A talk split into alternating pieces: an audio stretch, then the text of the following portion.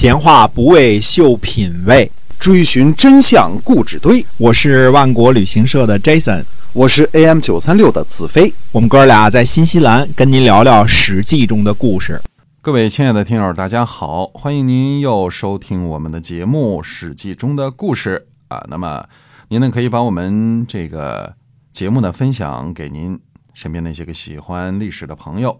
我们大家一起来了解在那个历史年代所发生的这些个故事。嗯，是的。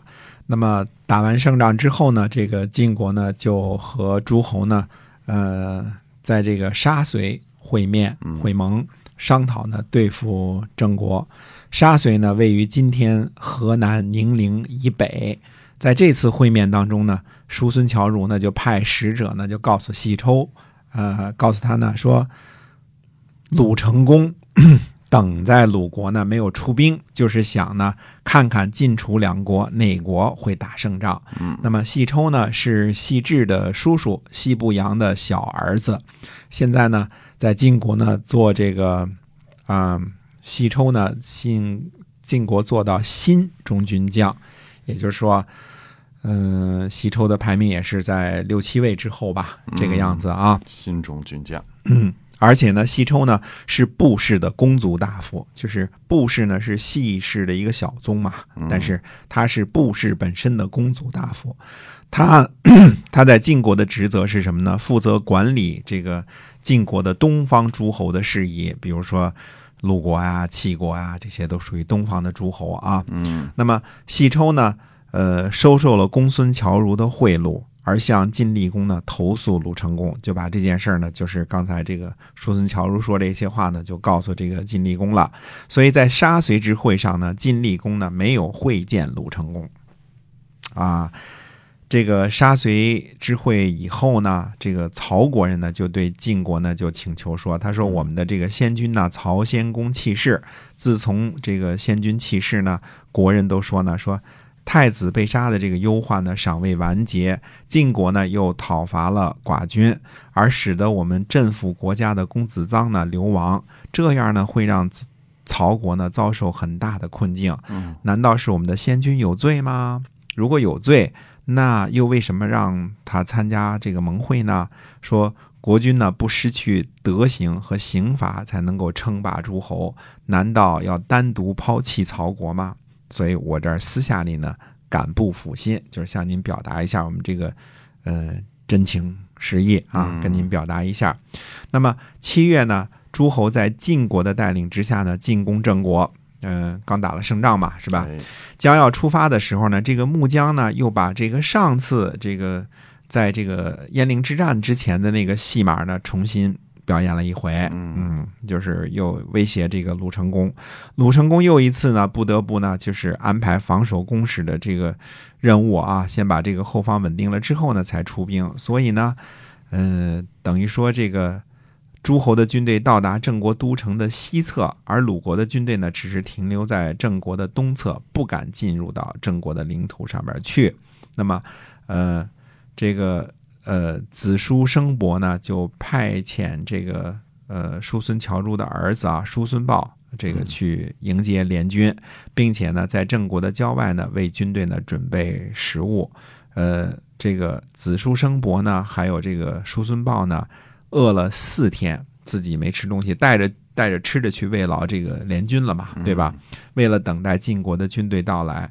直到使者吃完饭之后呢，自己才吃饭，饿了四天啊。那么诸侯呢，这个呃，移军到什么地方？到了治田。治田呢，位于今天河南新郑的东北。治营呢，以夏军佐的身份带领军队呢，攻击陈国。原来留守在。这个晋国的这个智营啊，嗯，就是许营啊，现在也带兵出来了，以夏军佐的身份呢，就带领军队呢攻击了陈国，到达了鹿鸣，然后呢又侵犯蔡国，诸侯呢尚未回兵，迁徙呢驻扎在颍水之上。啊。那么二十四日呢，郑国的子罕呢夜里，呃，率兵偷袭，那么宋国、齐国和魏国的军队呢都溃不成军。嗯，看来还是郑国的这个呃奇迹啊比较奏效啊。那只有晋国的军队呢没有被打败。曹国人呢，这个时候呢，又一次向晋国请求。这时候晋厉公呢，就对子臧说了：“他说呀，呃，如果你回到曹国，我就放回你们的国君。”嗯，子臧呢就回去了。这样，曹成功呢也回来了，被放回来了。嗯子臧呢，把他所有的封邑都退还给了国君，并从此呢不再出仕为官，就是我也不要你封地了，我也不当官了。嗯，这是贤明的这个曹国的公子啊。哎，弑君的这个就是不是弑君啊，这个四杀了这个四位太子的这个曹成功呢，哎，反倒这次给扶正了，这次算是呃正式的啊，这个回来当国君了。呃，叔孙侨如呢，这个呃又派使者告诉西抽说什么呢？他说鲁国啊有季孙氏和孟孙氏啊，就好比晋国有栾家和范家一样，他们两家呢就成了发命发布命令的机构了，就是政策都决定在他们两家了。这个看来当时晋国的情况呢，也是这个栾氏和这个范家啊比较这个比较蛮横啊，比较把持朝政。那么，呃，现在呢，这个季孙氏和孟孙氏筹划的事情是呢，就是晋国呢现在这个正在家门多个家族当政，所以不能够听晋国的事情，宁可呢去侍奉楚国或者是齐国，哪怕亡国呢，也不要跟从晋国了。所以鲁国呢不背叛晋国，其他的小国呢自然就跟着晋国。如果晋国呢想要鲁国永远跟着晋国，那就一定要扣留季孙。呃，季孙文子、季孙兴父啊，并把他杀了。那么我呢，去杀掉仲孙灭，那么之后呢，就一心一意的侍奉晋国，因为仲孙灭呢对晋国有二心，只要是鲁国没有二心，其他的小诸侯肯定能跟晋国和睦和睦相处的。否则，季孙一回到这个鲁国呢，马上就会背叛晋国。嗯，又派使者去了。嗯，九月份呢，晋国人呢在韶丘就抓捕了季孙文子，啊，就给这个季孙行父给抓起来了。鲁成公呢回到了鲁国，在鲁国的运城等待。当时鲁国有个东运城，有个西运城，这应该是在西运城啊，并且呢派谁呢？派子叔生伯呢去晋国呢为季文子求情。那么西抽呢就对子叔生伯就说了，他说。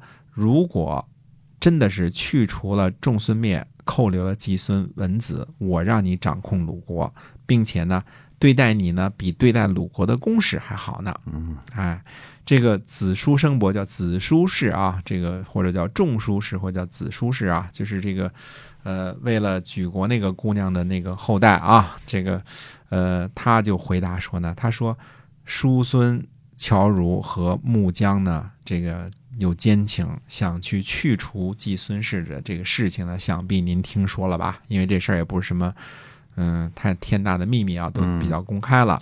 他说，如果清除了仲孙灭和季文子呢，那就是大大的抛弃了鲁国，加罪于寡君；如果不是抛弃鲁国，让寡君呢凭着周公的福气继续侍奉晋国，嗯，这样呢，这两个人呢就是鲁国的社稷之臣，就是。如果他们早上死去，鲁国晚上就会灭亡。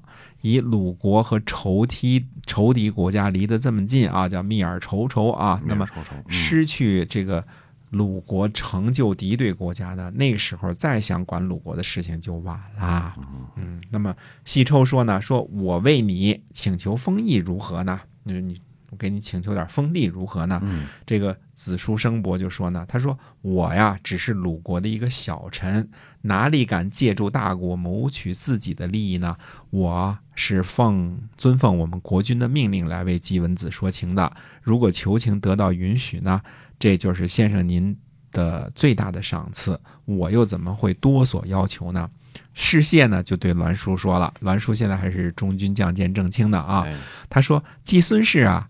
呃，这个相鲁国已经两代君主了，妾不衣帛，就是不穿这个他的这个妾呀都不穿这个丝绸的衣服。嗯，说马呢也不吃这个粮食，可以算作是忠诚啊。如果信谗言，抛弃忠良，怎样对得起诸侯呢？子叔生伯奉国君的命令而不谋私利，如果不答应他的请求，是抛弃善人呐。您呢，是不是再想一想？啊。于是呢，晋国呢就允许和鲁国讲和，赦免了季孙行父。冬天十月呢，鲁国放逐了叔孙侨如，并和大臣盟誓。那么叔孙侨如呢，逃跑去了齐国。十二月份呢，季文子和细抽呢在户盟誓，回来之后呢，刺杀了公子偃，并且召回叔孙豹继承叔孙氏的官职和封邑。那么，呃，叔孙侨如就流亡了。这位叔孙侨如到了齐国之后啊，又和齐灵公的母亲生孟子私通。嗯，嗯看来他这样不好。这样不好啊！看来是长得比较帅啊，嗯人见人爱，而且都是，嗯、都是太后级别的啊。哎，都是跟着这个国君的这个什么母亲啊什么的哎啊，，对的，他的官位呢，在谁呢？在高氏和国氏之间。我们说高氏和国氏是这个呃周天子有命令的这个卿士啊，嗯这个叫二国守。那么，呃，他的官职呢，在国氏和高士之间，可见这个混得多么好啊！嗯叔孙侨如说呢，他说不能够再犯罪了，他自己有所觉悟，自己呢就主动的逃跑去了魏国。呃，到了魏国呢，官职也是在卿士之间。嗯看来这个叔孙侨如啊，不但是这个桃花运旺盛啊，而且是官运亨通，生来就是当官做宰的命，你不服都不行。到了魏国之后，还是大官啊。嗯哎，但是叔孙侨如这个人呢，就被驱逐出了鲁国了。那呃，想要知道这个后边的事情如何呢？那我们还是下回继续接着跟大家说。好下回再见。嗯，今天节目呢就跟您先聊到这儿，感谢您的收听，我们下期再会。再会。